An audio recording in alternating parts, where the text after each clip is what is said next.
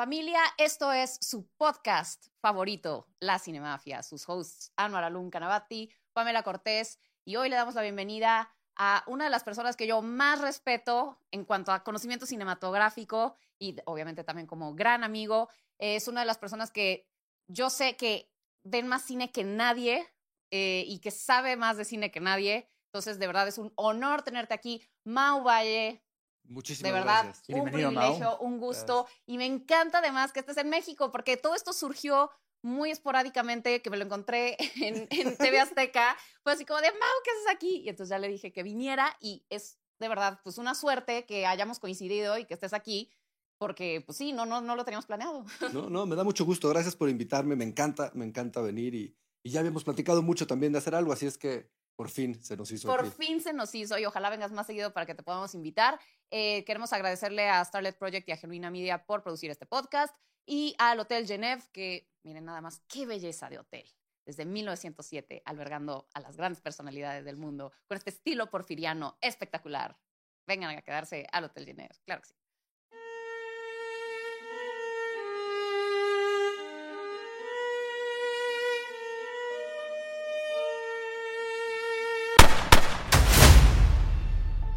Eh, bueno, pues vamos a empezar. Esto es cinegrafía y obviamente eh, te- podemos hablar con Mau Valle de todos los temas que se puedan imaginar de cine. En todo es una eminencia y hasta les dije así como de. Pero la verdad es que a mí sí me interesaría saber tus gustos. O Sí. sea, entonces, y conocerte a través de eso siento que es muy importante porque pues obviamente tienes todo este conocimiento, pero ¿qué es a ti lo que te, o sea, cuál es tu tipo de película? Sí. ¿Qué es lo que consumes? En realidad, lo que a ti más te gusta, además de, pues obviamente lo que ves por tener una gran cultura cinematográfica, ¿verdad? Eh, pero bueno, pues vamos a empezar con la típica. No, no sabemos si vas a poderla responder tan fácilmente después de haber visto tanta cosa, pero película favorita de todos los tiempos. Breaking the Waves. Ok, Ah, ok. Muy bien. Sí, la tengo muy clara. O sea, Efectivo. la puedo reducir a cuatro. O sea, si me, si, si, si me siento orillado. Pero no, mi, mi película favorita es Breaking the Waves. No, o sea, es la película que me hizo sentir que sí quería hacer cine. La película que me hizo saber que el cine se podía hacer de muchas formas diferentes. Que, que la maquinaria del cine puede ser muy ligera y que la narrativa se puede transformar tantas veces como un director quiera. O sea, para mí Trier es uno de los directores más importantes de, de la cinematografía contemporánea. Y me gustan muchas películas de él. Para mí, creo que después de Europa, luego Breaking the Waves, luego Dancer in the Dark, luego Dogville, eh, todos esos 10 años creo que son de obras maestras. Creo que hay un bache ahí o dos, pero, pero esos 10 años son obras maestras. Y Breaking the Waves es la que personalmente me mueve más, aunque Dogville también me gusta mucho, Uf, porque es una, porque tiene todas mis obsesiones. O sea, el cuestionamiento de la fe, este, el amor como, como, como un poder infinito. sí. Eh, También es un poco sádica, ¿no? Bueno, o sea, o sea, Sí. la par- el- eh, sí, es que sí, tiene, tiene, esa, tiene esa parte. O sea, ya sabes, como de esta, este, siento que tiene esta parte como de cómo la sociedad destruye cuando se, el, el mob, ya sabes, Sí. La- Es que la acabo de ver el martes, Ajá. curiosamente, porque la puse en un cineclub. ok, Y este. Y también hay un- hay una observación muy interesante de, lo- de, de los cultos, de las comunidades religiosas cerradas Ok, y de cómo la gente que crece ahí dentro evoluciona emocionalmente. Eso es una cosa aparte que es lo que hace que, que eso, esa cosa perversa que tú ves también se pueda manipular de otra forma. Pero sin duda, tiene que es, es una película absolutamente perversa, masoquista, y, y- pero del- de otro lado, yo me identifico, sé que es una pregunta que viene después, pero yo me, me identifico mucho con ese personaje porque, el de ella. sí, porque hay veces que no sabes parar en la vida. O sea, hay cosas que sabes que te están Ah, eh, destruyendo y, y- y es inevitable parar. O sea, y eso es, esa, esa convicción siento que es la que más identificarme de tal forma con esa película, aparte de que la fe para mí es uno de los cuestionamientos más importantes porque soy una persona que nace en medio de una estructura multireligiosa y toda mi vida me cuestioné la fe y no y, y- me cuesta mucho trabajo creer. Mm. Pero siempre me ha dolido no poder creer. Y cuando veo a la gente que cree, Sí, claro, te, así te da "Ah, envidia. ¿qué es esto, Me no?" siento igual. entonces me maravilla esto de la película, por eso me Sí, sí. apasiona tanto y me identifico mucho con esa, con esa voracidad desmedida por, por hacer que algo pase, por hacer que algo Ah, pase, ok. ¿sabes? Oye, pero ¿por qué multi, multireligiosa? Bueno, yo, yo, yo, yo, par- yo parto de una, de una familia católica que ya no ejercía, ¿sabes? Ok. ya eran estos católicos que no iban a misa. Mi abuela sí, pero mis padres no. Pero mi madre sí vivía en este mundo de la lectura del tarot, el tai chi, Ah, e- ok, el ok, ok. hinduismo. Sí, más New Agey. Sí, Ah. sí, sí. Entonces, todas mis tías igual. Entonces era del, de- sí, de- de- todo el mundo tenía su bruja, todo el mundo tenía su práctica, te Ah, llevaban ok. al ashram. Entonces, yo a los 18 años ya había estado como incursionado oficialmente y obsesivamente en el budismo, que para mí es como una filosofía de vida, pero no lo considero una estructura religiosa. Ajá. Pero pasé por todas las religiones que, que me pasaron por enfrente. Si me invitas a una religión que tienes, yo voy a ir. O sea, no lo voy a dudar ni, tan- ni, ni te voy a Los cuestionar. adoradores de la cebolla. Voy a ir a intentarlo, sin duda, y a ver si me convence algo. ¿no? He pasado por Pero ya todo. no eres budista. No, no, sin duda, sin duda. O sea, yo sigo O sea, sigues practicando de. fielmente Ah, ok. consciente de que esa es la forma más sana de vivir, de respetar y de tener compasión ante la vida. Y, pero te digo, yo no lo considero una religión, porque bueno, si lo, si lo, si lo divides con el budismo tibetano, sí se vuelve una, una estructura mucho más religiosa y la práctica de los mantras, pero, eh, pero si te vas al otro lado, hay un, hay un budismo que es de instinto y de filosofía, que, que, no, que no contiene estas deidades ni la iconografía. Ah, ya, ya, ya. Ay, Oye, oye, no Mau, ¿y te acuerdas de la primera vez que viste Breaking the Waves? Es, es, sí, ¿sabes qué? Es una historia que me encanta, pero Ajá. yo compraba obsesivamente discos, desde chico, eh, bueno, CDs, Blu-rays, Sí, sí, sí. este, VHS, Betacams, pero obsesivamente. Ahora no compro nada. Y yo me acuerdo que iba a Plaza Santa Fe y en el, en el mix-up estaba el Blu el Laserdisc, Laserdisc de Breaking the Waves. Ajá. Y lo veía y decía, bueno, no creo que debe de haber sido un mes y medio de vida, ¿eh? Y lo veía y decía, qué padre está esa portada. Pero no sé ni de qué se trata esa película. Si, si no me gusta y lo compro, me voy a arrepentir. Sí, Y era claro. carísimo, porque era Criterion. Ajá. Y lo veía. Y la siguiente semana regresaba al cine. ¿no? Y decía, qué buena portada. ¿no?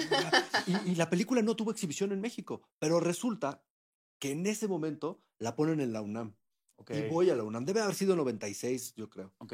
Y voy a la UNAM, la vi y me cambió por completo mi perspectiva de- de- del cine. Y salí, me fui a Santa Fe y me compré mi, mi Laserdisc. Criterion. Collection. Y es Ah, una ok. película que no veo constantemente. ¿eh? O sea, tenía Bueno, es cinco que años que es no la como de, ay, domingo vamos a ver Breaking the Waves. Sí, o sea, sí es necesito, sí necesito Sí. como traerle Breaks. energía, sí. Oye, y para completar tu top 5, ¿cuáles otras cuatro películas agregarías?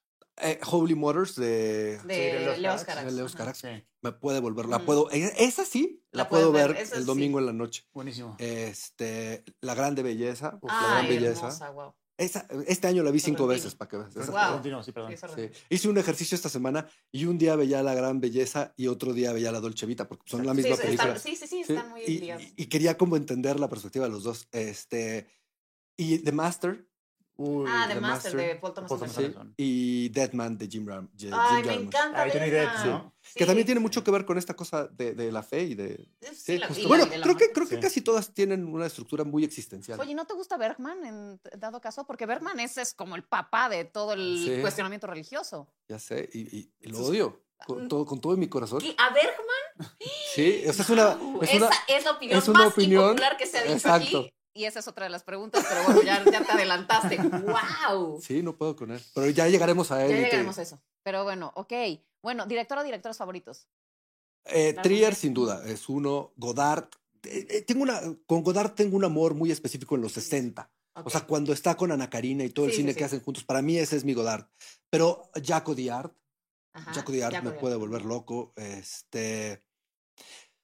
Es que ahí sí se, se- Yo no tengo ese amor. Paul Thomas Anderson me encanta. Sí, Pero no tengo ese amor que, que pierdo la objetividad. O sea, de Trier me gusta y no me gustan seis Ok, o no me claro, gustan claro. ocho. Me pasa con Anderson, hay cosas que no me gustan. O sea, entonces sí tengo estos directores como Odiar, Trier, este, Carax. Yo creo que Carax me vuelve loco. ¿eh? Ok. ¿Te gustó Annette? Lo conocí, me encanta Annette. Sí, a mí Annette. también. Lo sí. conocí hace poquito en ¿Ah, Nueva sí? York. Cuando fue a presentar a Annette. Ah, ¿y qué? Sí. ¿Y le, que, pudiste platicar con él? Tantito. Y, eh, sí, sobre todo, sí, sí me, sí me, sí, sí es un freak, entonces yo me pongo, me pongo más nervioso cuando están más nerviosos que yo. Entonces era como una cosa muy extraña. Sí, o sea, esta es esta gente con la que sí se vuelve difícil. Pero este, pero es muy interesante. Su visión del cine, me parece que él es, él es el único tipo en este momento explotando el cine de una forma totalmente diferente. Su narrativa y su sí, sí. A escritura mí me cinematográfica. cabeza. A mí me gusta más Annette que Holly Motors. Sí, Y es que, pero rompe todo. O sea, la estructura, el, el género, el, o sea, musical, pero también es. O sea, sí Sí. es- Yo tengo un amor Sí, es específico muy- con Holly. Motors, pero Sí. los amantes del Puente Nuevo también. Ah, ya. Pero eh, eh, hay una apuesta, es, Ah. es, es cine, él apuesta por el cine. Y no importa que falle. Claro, pero claro. sabes que él va a apostar por es que eso es cine. tan respetable Sí. de un director. O sea, que esa búsqueda No. del arte, no importa si fracasas, pero que se note que quieres encontrar algo distinto. Y hay una cosa que él dice, lo que él hace no se puede contar en otro medio, ¿sabes? Ok, ok. E- Eso es, eso es el cine, o sea, Claro. tú ves secuencias de él que son cine, son cine, no se pueden describir con palabras, no se podría sentir lo que, está- lo que, lo que están describiendo. Es el uso del sonido, el uso de la imagen, el uso del actor de una forma completamente diferente. Y todas sus películas llegan a un punto donde te puede explotar la cabeza diciendo cómo Totalmente. visualizó esto, ¿sabes? De acuerdo. A ver, eh, actor o actores favoritos. Mi actor favorito, y esta es una cosa chistosa, es- para mí yo creo que es Román Durí. Ok. Este, es alguien que admiro, que trato de ver todas sus películas. Me gusta desde chico. Es alguien con quien me gustaría trabajar. O sea, siento que hay una cosa muy potente. sí, y además tiene una, una fisicalidad muy, muy cinematográfica. Muy- es dura, es una cara dura. Sí, sí, sí. Me gusta, me gusta ese tipo de actor. O sea, el- el- siento que el actor americano y los y nos pasa a los mexicanos también. Hay una cosa muy específica que se busca en la belleza de la gente. Y el francés, como Justamente. que aprecian al hombre, como, como, carácter. como animal, Ujú. ¿sabes? Sí, Como sí, esta sí, cosa. sí, ¡ah! sí. Y, y por eso me gusta mucho él. Muy bien. ¿Y Sí. tu crush de Hollywood? No falta actriz. Ah, sí, actriz.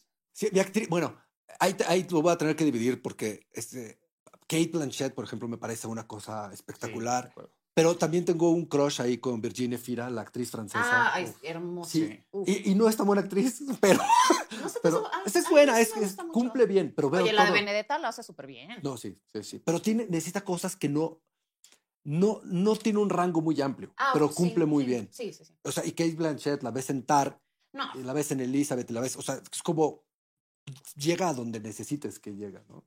Sí, sí, sí, tiene Sí. un rango muy cabrón. Eh, a ver, va la pregunta de... Este, bueno, ya dijo su crush. El, este, No, no, no. Es- bueno, mi crush- actriz. ¿Cuál es el crush? Ajá. Por eso ya dijo su crush. No, no, no, es eh, mejor actriz. eh, eh, no, Por es que tengo un crush con ella, dijo. ah, tengo un crush con Ah, ella, ya, pero ya, no ya, es sí, mi sí. crush histórico, Ah, ¿eh? Ok. Mi crush histórico fue Nicole Kidman. Ah, Yo creo que ok. no, no, o sea, ya ahorita no tanto, pero, pero creo que históricamente esa ha sido la persona que veía las películas y no podía dar crédito de esa belleza. Sí, ¿verdad? sí, era un monumento. Sí. Ok. ¿Y la película que te hizo que te gustaba el cine cuando era chiquito? Así, yo veía muchísimo cine de chiquito y, y compulsivamente. Sí, Yo creo que sí lo, sí, yo creo que es, es E.T. O sea, yo creo que definitivamente Ah, es mira. E.T. O sea, yo veía y veía y veía Sí, y veía E.T. Sí lo- Enséñale tu sí. tatuaje. Sí, es la película igual que me enamoró del cine, a mí, Sí. totalmente. Sí. Y, y veía Star Wars y, y me acuerdo mucho de eh, Terence Hill y Bud Spencer. No sé si se acuerdan de ellos. Es, Sí. eh, es una comedia italiana de los 70, No. Es muy, muy simplona. Ellos dos son dos actores que, que llegan a Hollywood, hacen cosas. Para mi generación eran muy importantes porque era lo que veíamos en la tele. Y estrenaban en México, pero el cine llegaba muy desfasado. Y todas las películas que hacían ellos eran, de- eran comedias de golpes. Ah, sí, de, de- de Este, pastelazo. sí, o sea, sí, del flaco casi. Eh, los he intentado volver a ver por la nostalgia y me cuestan mucho trabajo. Ya no he podido terminar las películas. Pero todo eso me, me gusta, eh, sí. Class, Class con este, Jacqueline Bisset y Rob Lowe. Me gusta, sí, es, es- eh, todo, eh, St. Elmo's Fire. Ay, Me gustaba mucho ver, siempre me ha gustado el drama, me gusta mucho ver cosas de amor. Ok, muy bien. ok, eh, películas que te encantaban cuando eras niño. Este, Ferris Bueller, Uf. Bueno. evidentemente Class, Breakfast Club, todo esto de Bruce Spencer y Tennessee Hill, sin duda. Amaba Star Wars, amaba E.T.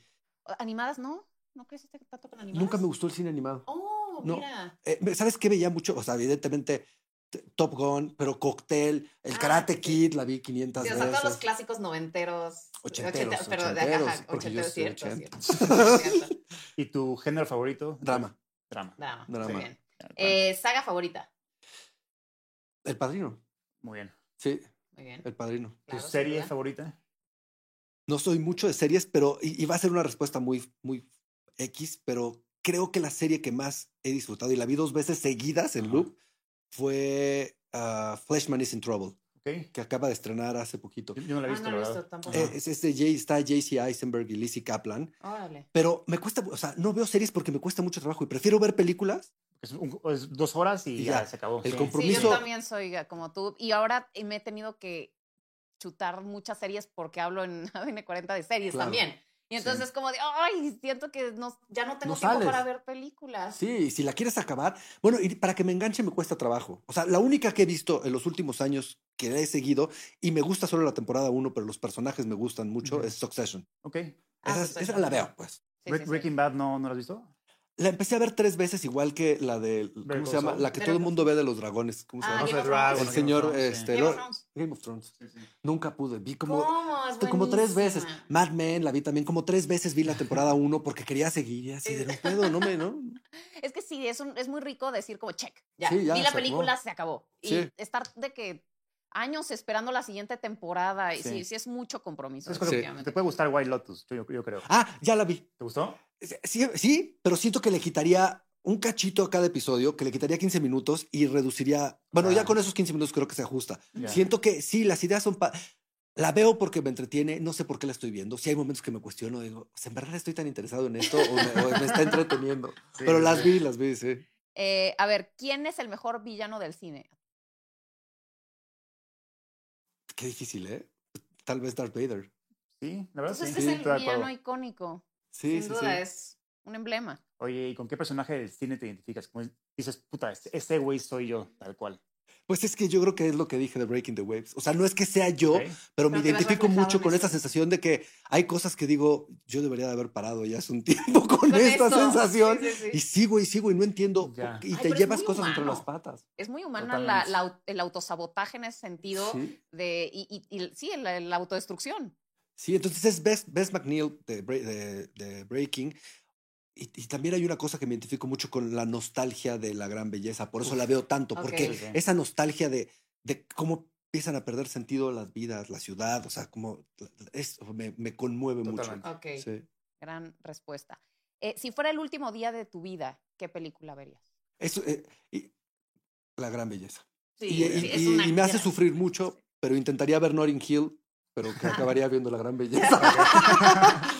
Oye, a ver, si hacen un biopic tuyo, ¿quién la dirige? ¿Quién la protagoniza? ¿Qué género sería? tendría que ser una codirección, porque tendría que ser, tendría que codirigir Lars von Trier con, con, Ok. Woody, con Woody Allen. Ok.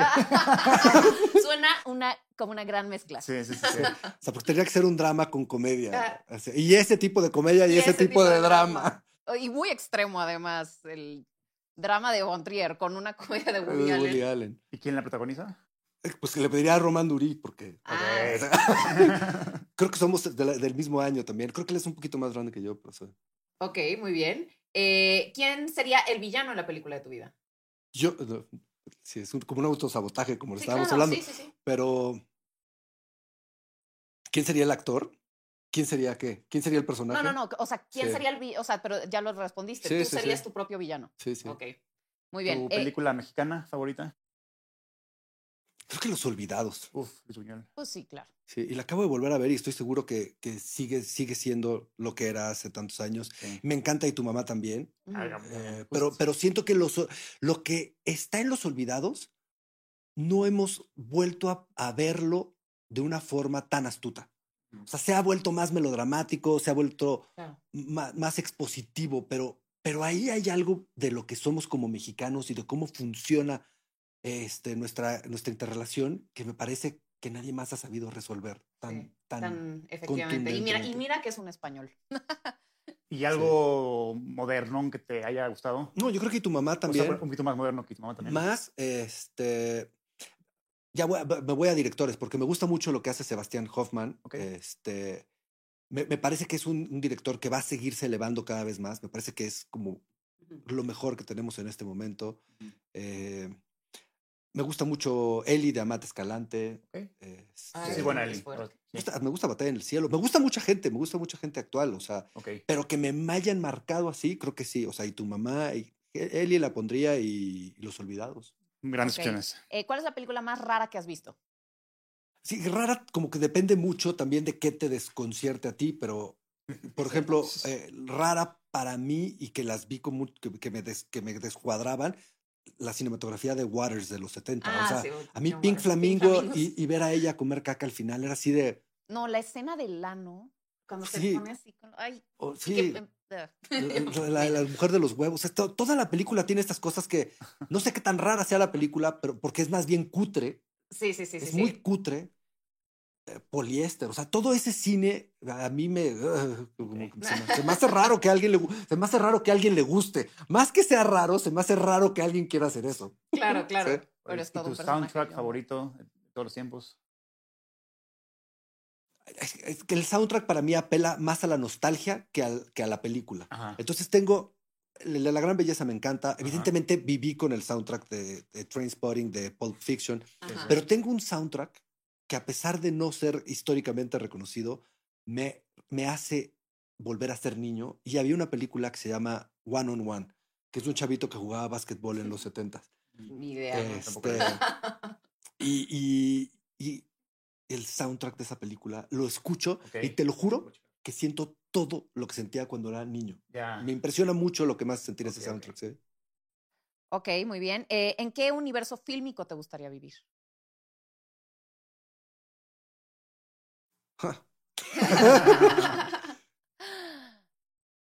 Tal vez en uno en el que no mueras tan fácil. Exacto, exacto. Si no sería un videojuego, eso seguro. Pero esta, esta película, esta, esta pregunta sí me, me, me tiene, me tiene consternado. ¿eh? Podría ser Star Wars. O sea, Es que sí hay una cosa que me inquieta de Star Wars, pero también hay una cosa que me inquieta de los superhéroes. Como si pudiera escoger mi, superhéroe, mi, mi, mi superpoder y vivir en una cosa de Marvel o así, Ajá. también me interesaría experimentarlo. Ok. ok, ok, ¿Y cuál sería bueno, tu pues, poder? O sea, si tuvieras, estuvieras en el. MCU, ¿cuál sería tu poder? Esa es una pregunta muy chistosa porque el, el otro día como que la contesté así di- inmediatamente y volteó a mi hijo y no entendió por qué eso sería un superpoder, pero ver, pero cuando controlar mentes. Y volteó y me dijo, ¿para qué quieres eso? No, sí. Y dije, Oye, claro, eso tiene que ver con la inocencia, sí. Pero es un gran poder controlar Totalmente. mentes. Sí, Puedes sí, tener un ejército de gente que, es más, ni siquiera te tienes tú que pelear con Thanos, o sea, pones a todos Sí, a pelearse con él y tú Y, y hay, mu- muchos más en Marvel que hacen eso, justo. Está Charles Xavier, está Druid de los. Eternals. o sea, ya hay Sí, bastantes. sí, sí. Oye, ¿y qué película siempre recomiendas? Estas, o sea, siempre, siempre trato de hacer que la gente se acerque a esto, pero en este momento tengo una obsesión muy especial con un director que se llama Elio Petri, que quiero que todo el mundo vea y reconozca. no. Sí. Elio Petri es un tipo italiano, muere muy joven, pero para mí si no hubiera muerto sería reconocido igual que De Sica Fellini. Tiene una trilogía que se llama la trilogía de la neurosis y, y para mí esta trilogía es mi trilogía favorita. Arriba de todas, porque por lo general las trilogías de las que hablamos tienen a unos personajes que evolucionan. Ujú. Ujú. Y aquí las tres películas son diferentes, que son este, Investigación de un ciudadano fuera de sospecha, Ajá. La clase trabajadora va al cielo y la, properties, no, eh, la propiedad privada eh, no, ya no es un robo. Ok. O sea, ¿es muy marxista o qué? Hay un análisis de, de lo que estaba sucediendo en ese momento con, la, con el poder en la política, que es la investigación de un ciudadano, eh, que es un hombre, que es el jefe de la policía, que mata a su amante y deja todas las pistas para que lo encuentren a él. Ok. Y cuando lo van encontrando, todo el mundo va diciendo, no, pero no, No, no, pues, lo, nadie, lo quiere, nadie lo quiere este, enmarcar, ¿no? Ajá. Pero él está poniéndose y les está poniendo todo para que vean que es él y habla un poco de cómo funcionamos estructuralmente eh, los Ok. gobiernos. Es brutal, es brutal en esa película. Y O sea, ¿la fórmula es parecida a la de Kieslowski, la de los tres colores? ¿O por ahí no, va? no, no, no se tocan en Ah, absoluto. nada, nada, Son nada. personajes totalmente diferentes. Ok. La clase trabajador, eh, va- trabajadora va al cielo es un tipo que trabaja en una fábrica, le dicen la máquina. Y es una máquina trabajando y produce y produce más que todos. Y todo el mundo le dice, oye, no, tranquilo. O sea, no necesitas producir tanto. Con que produzcas 100, ma- 100 de estas piezas al día, estás. Yo soy una máquina, yo trabajo por mi fábrica, yo necesito hacer 500. y él trabaja y trabaja y se corta un dedo un día. Y a todos los que les decía que produjeran más, manejan el sindicato. Entonces, ahora lo que necesita es al sindicato y ahora se siente mal porque no entiende cómo, cómo resolver su vida. Sí. Y entonces tiene que unirse al sindicato que, y tiene que unirse a las marchas. Y la otra es, es- habla de eso, de cómo, de- del robo, de, de cómo la gente se empieza a ser consciente de que la propiedad privada también Sí, está sí. ahí for Oye, ¿y dónde las podemos ver? Eh, la de, de Investigation es, es Criterion. Entonces Ok, la pueden comprar. Y las otras dos no, no, no están. No en están. YouTube seguro. Este, Ojalá. sí. O sea, si las buscan en internet, pues las van a encontrar. En YouTube luego hay unas, o sea, ya sabes, como de esas como clásicos que pues ahí andan. Sí. O sea, el color de, las grana- de la granada. que ya entraron al dominio está, público, sí. Yo, eh, y la de Property is No Longer Theft está en, la puedes comprar en Blu-ray. Esas dos se pueden comprar. Y la otra, eh, no, es muy raro encontrarla y no hay, no hay impresión de Blu-ray. Sí. Oye, perdón, ya no te pregunté, pero quiero saber, ¿por qué ya no compras discos? Me pasó que yo crecí con el beta. Ajá. Entonces me cambió a VHS. Y Ajá. en VHS yo empiezo a comprar mucho, muchísimo. Tenía mi colección atascado Ajá. y me lo cambiaron a DVDs. Ajá. Y es así de, puta, y tengo Puta. que comprar todas las que me gustan otra vez. Entonces empecé a comprar las que me Claro. gustan y empecé a comprar y tenía miles de DVDs. Puta, y Blu-ray. viene el Blu-ray. Y cuando salió el Blu-ray dije, no, bueno, y en el Inter a mí me tocó el laser porque se Ajá. veía mejor. Entonces me tenías comprando las cosas que me gustaban más en laser y ya las tenía en DVD. Y un día dije, no tiene ningún sentido, no Y tiene ahora ningún ya sentido. menos. Y ahora lo que hago es que sí, sí compro las cosas que me gustan mucho y compro las mismas. Y no me importa, o sea, tengo el laser, tengo el VHS, tengo el DVD y tengo el Blu-ray de Breaking, de 4K Deadman. ahora. Y cuando las, las restauran y las hagan 4K, las tendré. Sí. Y no me importa, pero ya tengo una colección de 100 que Claro. se repite. Oye, y Criterion Collection, cagado. obvio, coleccionas, ¿no? Colecciono. Sí. Y, y, y dejo, y ¿sabes qué? Antes compraba a destajo, también me di cuenta, hay películas que no voy a volver a ver. Hay películas que las veo y digo, qué bonita película, no la voy a volver a ver nunca. Pero hay películas que sé que voy a volver a ver. Entonces, esas son las que, las que compro. Justo hice lo mismo yo. A ver, ¿cuál es la película que más risa te ha dado? Hay una película que se llama, y la acabo de ver, Ajá. se llama Why Don't You Play in Hell. ¿La han visto? No. No, Es una Why película don't you play in Hell. in hell? Es de Sion Sono. Ok. La tienen que ver. Ok. Es una película, es un homenaje, es una carta de amor al cine en la yakuza japonesa. Ok. Ok. Nunca había visto que, que- que alguien retratara tan bien, porque lo que me pasa es que cuando tú tratas de retratar el cine como el The Offer, que la serie esta, Sí, sí, que sí. también la vi, no me gusta y se ve mal y es caricatura y, y- y la creatividad es Ay, imposible de retratarse. Me, me gusta la historia y me gusta mucho más el libro, pero cuando la veo digo, los, los- la mafia eran caricaturescos. Sí, los sí, personajes, o sea, totalmente de 100%. Entonces todo, sí, todo el tono estaba disparejo. Y aquí lo que pasa es que es un homenaje al cine sin la necesidad de exponer cómo es la creatividad. Alucinante. Y me acuerdo que un día la puse a las 2 de la mañana. Dije, ya me quiero dormir, voy a poner cualquier cosa. Y la empecé a ver. Y estaba en mi casa, pero sí el abdomen trabado de que no Ah. podía de la risa. Y se volvió de mis películas favoritas históricas. Y a mí él no me gusta. Tiene tres películas que me gustan mucho, pero esta y su carta de amor al cine, Love, Love Exposure me gusta más, pero esta me parece alucinante. Es la carta de amor al cine más chistosa que he visto en ¿Me mi puedes repetir el nombre? ¿Para qué? Eh, Why Don't You Play in Hell? Why don't you play in hell? ¿Por qué no ¿tu- tu juegas en película de horror favorita? Eh, Possession. Uf, ok. Ah, buenísima, de Andrei Zukovsky. Sí, Ah, de Zulawski. ¿Sabes qué? No, yo la vi de chico, la vi con mis papás, chiquito. Ah, lo Y viste no de chiquito. y no lo entendí. Qué cosa. No lo entendí.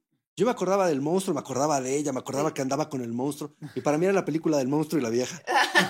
y cuando la volví a ver de grande, dije, cabrón, es una tesis sobre el divorcio y sobre la separación y sobre lo que nos pasa en esa transformación. Sí. Y, y para mí ese es el cine de terror porque yo no lo disfruto. O sea, me gusta contemporáneo, me gusta mucho Midsommar, The Lighthouse. Eso me gusta. Ajá. Ok, Pero, o sea, la típica, el slasher y así No, no, no. es, no es para ti. No. Ok. ok. Película que te hace llorar. ¿Lloras en el cine? Sí, bueno, bueno, eh, la gran belleza me hace, me Ah, hace ok, ok. berrear. Yo soy, sí, soy, soy muy chillón, ¿eh? Ajá. Yo sí, con el drama soy muy chillón. Sí, yo creo que pondría esa, o sea, como hay una cosa de la nostalgia, no tanto el dolor. Eh, eh, de, de el- el- la habitación del hijo, de Nani Moretti. ¡uh! Ah, Sí, sí. esa película también me hace, me hace llorar. Yo lloro fácilmente, entonces no es una pregunta. no es una pregunta difícil. Oye, ¿tu película de superhéroes favorita? ¿Es que tienes? Batman. Batman. ¿cuál? Batman de Dark Knight. Sí. ok. Eh, película animada favorita. Nos dices que no te gustan tanto. No me gustan. Y saben que hace poco me conmovió mucho Soul. Ah, mira. Ah, Soul. Soul. Ujú. La vi y hubo algo ahí que dije, uy, o sea, aquí hay algo para mí. Y eh, Pinocho me gustó mucho. Es Sí. que es justo toda, esta búsqueda y el, el más allá y estos Es- temas todos que estos te- que me, que me- me- la creatividad, la muerte, la vida, o sea, como Sí. la estructura de, de- filosófica de es el bardo. ¿No? O sea, de, Sí, de sí, Soul. Es una estructura muy budista, sí. ¿Tu guilty pleasure? Notting Hill. Ok.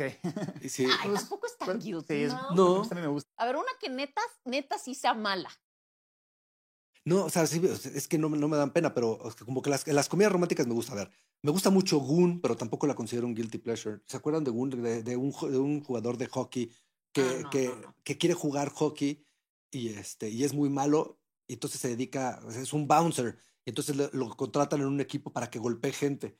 Y es, un, es, un- es una tontería, pero esa me gusta mucho. Este, ah, ¿Cómo se llama esta de Seth Rogen con Charlize Theron? Eh, que es la Ah, misma historia, es un underdog. Ah, eh, no. se llama. Ay. Que, Seth Rogen. que él, Seth Rogen, él escribe, él escribe, es un loser y ella es una política y se acaban enamorando. Que es la misma historia de Notting Hill en política y en un Ah, no, escritor. entonces no sé cuál es esa. Este, Tampoco. eh, Last Shot, ¿no? Last- algo de Shot, acuerdo es algo de. Shot, pero sí. Bueno, a ver, tu opinión más impopular en cuanto a cine, además de que no te gusta No, Bergman. Y eso. Yo creo que es esa. esa, esa. No, es que eso sí es muy, muy, muy tremendamente impopular. ¿Sabes qué me pasa? ¿Y sabes qué es lo chistoso? Que ahorita estabas diciendo que uno de tus directores favoritos es Godard. Ves que Bergman odiaba a Godard. Claro. O sea, es. Es que es la antítesis. es- sí. A mí me gusta mucho la flexibilidad en el cine. O sea, a mí me gusta mucho. Eh, ¿Sabes cuál es mi problema? Tengo un compromiso con, ah, con, con la realidad o con el rompimiento absoluto de la realidad. Y Bergman, para mí, hay una exaltación de la realidad. Eh, Y, y me parece que me cuesta mucho trabajo creer que le gusta a la gente. Me parece que es más bien como una cosa muy pretenciosa de decir, oh, Bergman, y yo veo persona. Y cuando lo veo, digo, si te gusta Bergman, te tienen que gustar las telenovelas de Pimstein, te tienen que gustar esas cosas donde todo el mundo está todo el tiempo así Ah. y nunca hay un momento de que alguien ría y nunca... Es muy severo. Para mí, para que me hagas convulsionarme, me tienes que agarrar descuidado. O sea, y Bergman nunca me descuido porque siempre están llorando o gritando. Entonces es así de... Oye, pero sí, no la gente vive así. susurros. Pero es eso, coño, o puros sea, no, gritos y no- puros susurros. puro- Y, y en el centro qué? ¿Y en el centro qué? Entonces, Ay. Y en el centro me pasa. pa- En Breaking the Waves hay muchos momentos de gozo. Es una cosa sórdida, puede ser una cosa enajenante, puede ser masoquista, pero tú los ves enamorarse, tú los. Entonces, como que ahí ya te relajas y ¡pum! te meten el trancazo. Y si todo el tiempo estás gritando, es así de. No, no, no, no, ya. esto no es así. Esto no es, la vida no es así, ¿sabes? Por más, Risas esca- salvajes podría tener como sus por- momentos más de gozo. por más, Oye, yo intentando encontrar como... por más escandinavo que seas, no es así. por menos sol que tengas al año. No puedes ver la vida tan oscura. No. Oye, la película más sobrevalorada para tu gusto. Eh, esa- mira, los Óscares, el Oscar a Mejor Película por lo general se encarga de marcar eso ca- cada, cada tantos Cada años. año. Pero podríamos poner The Green Book, que esa Ah, nos sí, tocó qué allá. Este, bueno, no horrible, Crash, que me... que sí, o sea, son inofensivas, o sea, no tendrían por qué estar ahí. Crash, a mí Titanic también, o sea, técnicamente la reconozco, pero Titanic, o sea, No, yo es una estoy- telenovela. Yo, yo estoy contigo ahí en esa. O sea, también Sí. sí se me hace muy sobrevalorada. Sí, hay muchas películas así. o sea, o sea, técnicamente no, técnicamente no, es una técnicamente- proeza. Pero, pero la historia es... Avatar, ¿Avatar te gusta? no me gusta. Chale. ¿Ah, ¿Te gusta mucho? A mí me encanta, güey. Sí. Sí, pero también, sí, tienes razón. Porque los Oscars, Shakespeare in Love Sí. eh, han tenido unos tropezones. Los Oscars son fuertes. En. Avatar aplaudo más el cómo que el qué, ya sabes. O sea, sí, eh, exacto. Me encanta Pandora, me encanta Jack Sully, bla, bla, bla. Pero la historia, el qué, es nothing new under the sun. Ese es el problema para Sí. mí. Y duran mucho. ¿Las dos la viste o no? La dos no la he visto. Y la quiero ver. Dale una oportunidad. Pero como que me daba, le iba pasando. Había cosas más importantes que ver a fin de año. Ok. A ver, la película más infravalorada. The Master. Sí, es cierto. La gente odia The Master, les parece aburrida, les parece que no cuenta nada. No, y, Y- la- y a la gente, además, a que le gusta el cine de Paul Thomas Anderson, nunca la pones en tus top. ¿no? Nunca. No, o sea, yo tengo, con todos mis amigos que aman el cine, tengo esa discusión, porque para mí, bueno, es su película favorita. O sea, Ah, Paul sí, Thomas ah, Anderson, él siempre dice que esa es su película favorita es The Master. Es una cátedra sobre actuación y también regresamos al mismo punto. Habla sobre mis obsesiones. Es una Mm. película que habla sobre el, sobre el nacimiento de ¿no? una religión, sí, Sí. de Sí, la sí, cienciología. Entonces, para mí es impresionante. Y actoralmente es brutal. Y está filmada como pocas cosas hemos visto filmadas en los últimos 30 A mí años. sí me- Estuvo a mí nominada me a fascina. según Sí, y ¿no? también guion. y Ah, sí. Pero a mí es mi top 3 de, Tom- de Paul Thomas Anderson. ¿Sí? sí. sí, yo, sí, yo no tengo problemas si me dicen, porque yo soy, soy obsesivo de rankear, este, rankear directores. Y lo hago por una cosa personal, no por decir aquí la cagó el director, sino Ajá. porque me, me gusta administrar mi, mis- mi información. Es un geek. Exacto. Este, si me dices que There Will Be Blood es su obra maestra, no, no, me- no me quejo. Pero Ya. su obra maestra es o, o There Will Be Blood o The Sí. Master. Bueno, a mí mi favorita es Boogie Nights. A mí Boogie Nights me vuelve loco. Lo- sí, sí, te entiendo. O sea, es una película súper bien hecha, súper divertida, Sí. pero no llega al nivel sí, narrativo ni de profundidad De que ya traen estas dos. estoy de acuerdo. Está- Oye, eh, pero Phantom Thread no también tengo. A mí Me también me encanta. fascina eso. No, Sí. no. A, a mí no me disgusta nada lo que está es que haciendo sí es ahorita. buenísimo. pero, por ejemplo, Phantom ya la pongo yo en tercer lugar. Ok. O sea, no en tercera porque también Boogie me parece que está antes. Ujú. Phantom le toca ahí un poquito el espíritu Bergmansesco. Es que a mí ¿Sabes? sí me gusta mucho Bergman. Sí, exacto, sí tiene eso, o sea, tiene esta cosa que Anderson no tiene. Anderson sabe ir y bajar y ir- estar en la crisis y estar en el gozo y estar en Ah, todo. sí, lado, sí, sí. A ver, la película que hypeaste mucho y te decepcionó. No, eh, sí, es- es- eso es un texto de Valerie, que una de las cosas más complicadas del arte es, el- es el, el- el sello. O sea, una vez que tú vas a ver una película de Paul Thomas Anderson, las expectativas son tan altas Sí, que claro, ya la claro. película tie- lleva todas las de perder. También lo dice Gabriel Orozco en su documental. No hay, no hay un peor enemigo que la expectativa. Entonces, me pasa todos los años. Yo tengo, en, en mi grupo de, de- de amigos, les llamamos, porque en la pandemia no había cine y el que iba a rescatar el cine era, Ujú. era eh, Nolan con Tenet. Les Ah, llamamos sí. nuestros Tenets. ¿No? O sea, porque es así. ¿Cuál es, tu, ¿Cuál es tu Tenet de este año? Que la estás esperando y sabes que te va a cagar porque todo el mundo la está esperando. Pero Sí, no, o sea, esa sí tengo 10 al año. Sí, o sea, eso sí Te vamos a necesitaría robar mi teléfono. término. El ten, El tu buenísimo. Oye, la película que desearías desver como puta. Pero nunca había visto esta mamada. Te- Tengo un amigo que tiene un muy mal gusto para el cine y hace cine. Y, este, y por lo general todas las películas que me recomienda, mira, 10.000 kilómetros que, que es como las sus películas favoritas, no es que, Ah, ya. o Estocolmo también. Es- es- son, es- siento que hay, una, hay, un, hay un periodo, siento que hay un periodo de la vida en Ajá. el cual el indie es muy importante para uno. Ok. Pero siento que cuando creces, el indie se vuelve una cosa como, qué raro, porque hay una cosa de nicho, pero hay una cosa emocional que si conectas y si no conectas, no, hay funciona nada para ti. Ajá. O sea, se vuelven películas para 20 mil personas. En el indie tengo muchas cosas que me ha pasado así, que, que, que las veo, las descubro y digo, ¿y aquí qué pasó, sabes? O sea, se me hacen como más caprichos, que no pasa con el art Ok. house. Sí. Ok. A ver, ¿qué película existente te hubiera gustado dirigir? Ah, Breaking the Waves, sin duda. Ok. Breaking, the- sí, sí, sí, es una película, sí. Happy Together. Ok. Breaking the. Waves, Happy Together, In the Mood for Love, este, La Gran Belleza. O sea, estas me hubiera gustado dirigir. Ok. Si tu vida fuera una película, ¿qué película sería? Bueno, ya, ya dijiste, pero. Sí, no, pero no sería tan trágica, porque Ajá. no tengo una vida tan trágica. Este, sí, creo que si mi vida fuera película, sería una película de Noah Baumbach. Ok. Sí, Sí, Me gusta sí, lo, lo veo sucediendo, sí. sí. ¿Qué opinas de White Noise? ¿Te gustó White Noise? No, no me Ay, gustó. no me nada, gustó güey, nada, nada. nada. Yo creo que es de la, una, de la, la Sí. última o penúltima que me gusta de él. Yo estuve a un segundo de quitarla y dije, güey, nada más porque es este cabrón. Y la eso que es, es final". donde el hilo, o sea, ya sabes. Sí. O sea, es una. Y. sí, no, sí, la, la cagó. Y el final de la novela es muy bueno y aquí ni siquiera lo puso. No. Rara, rara en el mal sentido, aburrida, no, no, todo, todo. Y, y sí, yo la, la terminé porque la vi en el cine, la verdad. Ya. Pero sí la odié, la odié. Sí, Siento que está el horrible. el tono que, que hace sentido es una congruencia conceptual, pero es un white noise, ¿sabes? O sea, todo el tono actoral es así como que no, no... No encuentra su, su lugar. Se derrite la película. Sí, todo el tiempo. Este, ok. Canciones que serían parte del soundtrack de tu vida. The Bands de, de Radiohead. Este... A encanta Leonard Cohen. Eso sí. No, me- sí me gusta. ¿Sabes qué? Creo que lo, tiene la referencia por la expo que Sí, acaba sí, de dar. exacto. porque- Sí, es que, ¿sabes que Yo sí tengo un mood down para la música, o sea, como aplastante. este, sí, sí tendría algo de Cohen. Pero también me gusta mucho una cosa, este, ay, de David Bowie de los setentas. Ajá. Me gustarían muchas cosas de, del Five Years. Me gustaría, sí, sería como David Bowie, pero The Benz tendría que estar en mi... Ok. Muy bien. en mi- en mi- Oye, ¿y usas alguna frase del cine en tu día a día? no, soy, soy, soy una persona que no cuotea mucho el cine. Sabes que creo que es una cosa pretenciosa, pero siento que el cine es muy accesible. Entonces los quotes del cine están muy a la mano, entonces trato de no usar eh, quotes del cine. Porque todo el mundo los tiene, pues, son muy accesibles, pero Por las películas que tú ves, muchos no las conocen, entonces puedes echarte ahí un, un- Exacto, puedes echarte una una, frase que que nadie, nadie sepa. sepa. Sí.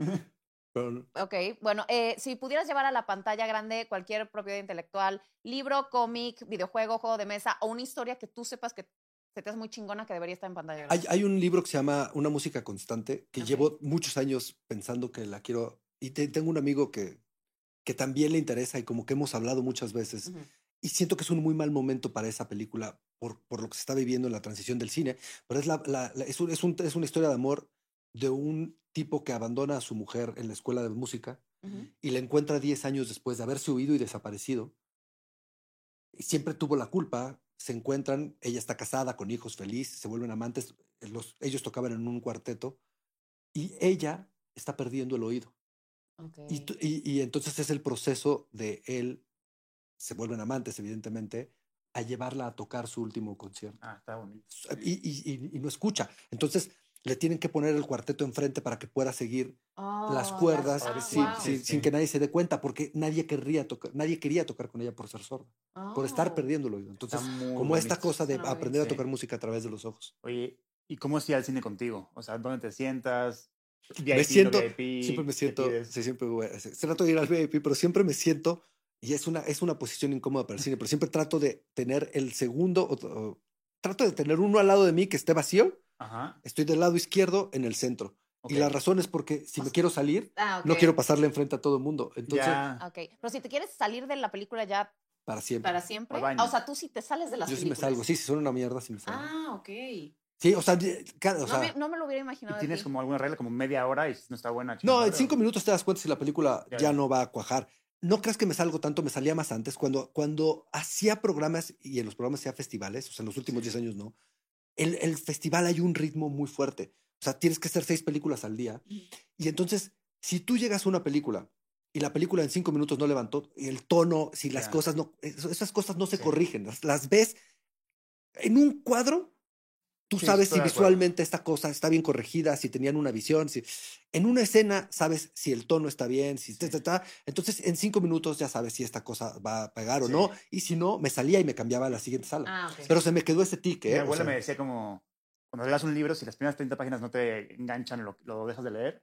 Yo, yo traduje eso al cine, entonces yo siempre le doy media hora. Si no me- en la Sí. media hora no me, da, no me das lo que yo quiero, bye. sí. Pero bueno, Yo no me Sí. salgo. Esto post, post pandemia ha, ha cambiado mucho porque he visto más cine que, que- que estoy buscando ver claro, que cine pues por sí. accidente que, me quiera salir. Pero sí. Ok, si pudieras ir a cenar con cualquier persona de Hollywood, viva o muerta, ¿a quién elegirías?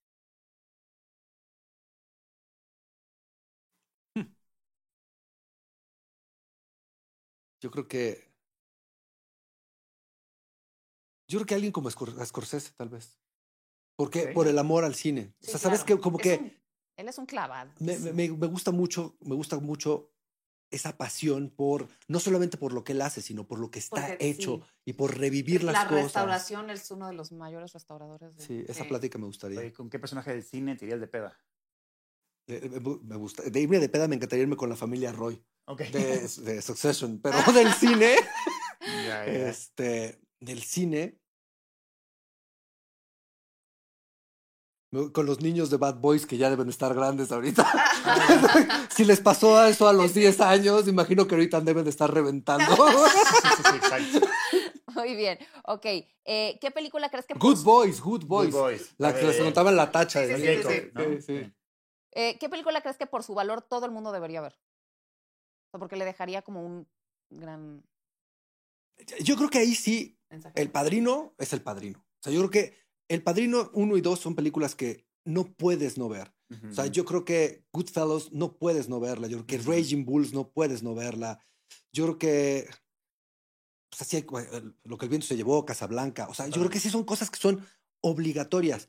Y puede, y sabes qué? Que el paso del tiempo las ha cuidado y pueden, puedes no volver a ellas, pero te va a dejar algo no solamente cinematográfico, si hay una, si hay una educación emocional en esas Totalmente. películas. Sí. Oye, ya, quiero saber, tú que eres director de cine, ¿qué consejo le darías a jóvenes como yo que quieren ser directores de cine? O sea, para, para empezar o, o Yo- en general, ¿qué, qué has aprendido tú a, tu- a lo largo de tu carrera? que no le pidan permiso a nadie. O sea, yo creo que ese fue un problema de mi generación y de todas las anteriores, que teníamos que pedir permiso para hacer películas. Ajá. Esto es, un- este es un parteaguas en mi vida también. Ujú. Eh, hace como 20 años estaba en Nueva York y, y vi un estilo de una película que me movió mucho. Era rara, una cosa en blanco y negro. Y, y busqué, estaba en un, en un cine en el Village que se llamaba Mutual Appreciation. Ajá. Y fui a ver la película. Y cuando la vi, dije, esto es, esto es algo, o sea, aquí hay algo. Estaba el director y hubo un QA. Y el director es Andrew Bujalski. Ajá. Y eran estos jóvenes empezando eh, un movimiento que ellos no, no nombraron, como pasa con todos los movimientos, se llamaba Mumblecore. Estos jóvenes eran los primeros jóvenes saliendo de escuelas de cine con tecnología al alcance de la mano, que las cámaras ya de consumidor ya, ya estaban en una calidad suficiente, no era la calidad del Dogma, no, no, no era el 720. Ajá. Estos tipos ya tenían HD. ¿Y cómo empezaron a hacer un cine?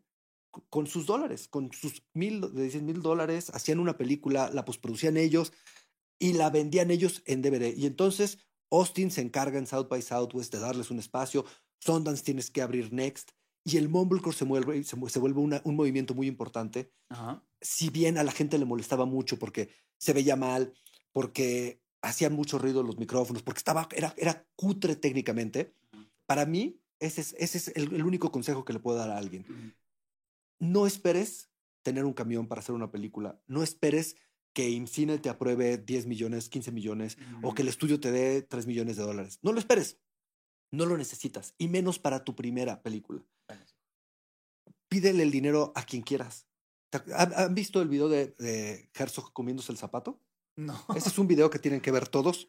Eh, él hace una apuesta con Pet Cemetery porque está, están, están hablando con, eh, con Morris, está hablando de un documental que quiere hacer sobre, sobre un, un panteón de mascotas. Le dice, no hay manera, no hay manera, es una mamada lo que quieres hacer. Le dice, no, no, tengo el documental. Le dice, mira, si tú lo haces, me como un zapato. Y lo hizo. Ah, Y entonces claro. está el video de cómo se come el zapato. Ah, y, ya. y te- entonces tienen el zapato y lo hierven y lo cortan, lo van cortando con unas tijeras de pollero a pedacitos para que se lo pueda ir pasando y se No traga el manches. zapato y está el video, dura media hora verlo cómo se traga el zapato. Entonces para mí los dos consejos es no te detengas Ajá. y haz las cosas que la gente no cree que se deben hacer y que se puedan hacer. Ah, huevo. Ah, eh, Gotland, la que la, la danesa que es de lo de, de- de- de este cura perdiendo la fe en Islandia, tratando de, construir una iglesia y perdiendo la fe en el camino, es una cosa brutal, filmada como pocas cosas este año en, en 4.3. Y Saint Omer, la francesa, Ay, de la chava que mata a su hijo Sí, y sí, está en el juicio. sí. Estas dos películas las acabo de ver, eh, las vi en ¿Ya viste cine. yo? Sí, ¿Y qué tal? es bien bonita. Es, eh, Pues ahora, yo creo que es como la de Alazar Baltasar, ¿no? Sí, no. y sí, Sí. como- sí, es una película de Disney filmada. Ah, ok, ok. Filmada impresionante. O Ok. sea, eh, art house. Por Ah, un señor de 80 años. o sea, es una película muy bella. Este, que me gusta más des- cuando la acabé de ver que al verla. Si la veo y digo, ok, sí lo estoy entendiendo. y- Ujú. y, cuando acabo digo, está bien, eso es, es una cosa muy bella. Visualmente es, es impresionante. y Estás pensando que le está haciendo un señor de ochenta y tantos años. y Entonces dices, ¿qué tal que la película más innovadora del año visualmente la hizo ese hombre, ¿sabes? Sí, es, es padre, es Wow. padre. Ok. Pues muy bien, Mau. ¿Qué tal? ¿Y Qué también padre. ¿eh? terminamos antes de que sonaran las, la, el violín? ¿Más o Pues- menos? No. Ah, no, pusiste ¿No? el violín. Ah. Ok. Shit. Pero bueno. Wow, grandes recomendaciones. Sí, Creo que nos ¿no? llevamos una lista Un inmensa de, de tarea, de cosas por ver. Sí, ahora sí, sí. Eh, sí, muchísimas gracias, Mau. De No, verdad hombre, es un contrario. gustazo tenerte aquí. Ojalá cada vez que regreses a México te ¿Hacemos des algo? una vuelta Órale. en la Cinemafia. Seguro. Entonces, bueno, sigan a Mau. Ya, eh, nos dice que ya no tiene Twitter porque es. No, no lo uso, lo tengo, pero no lo Ah, uso. pero tengo mi Instagram. tiene su Instagram y también en Letterboxd, que ya tiene unas grandes Sí. listas y rankings como él le gusta hacer. Entonces síganlo también ahí. MT Valle en los dos. MT Vaya en los dos. Eh, y bueno, pues compartan el video, comenten y nos vemos en el próximo episodio de La Cine. Bye. Suscríbanse.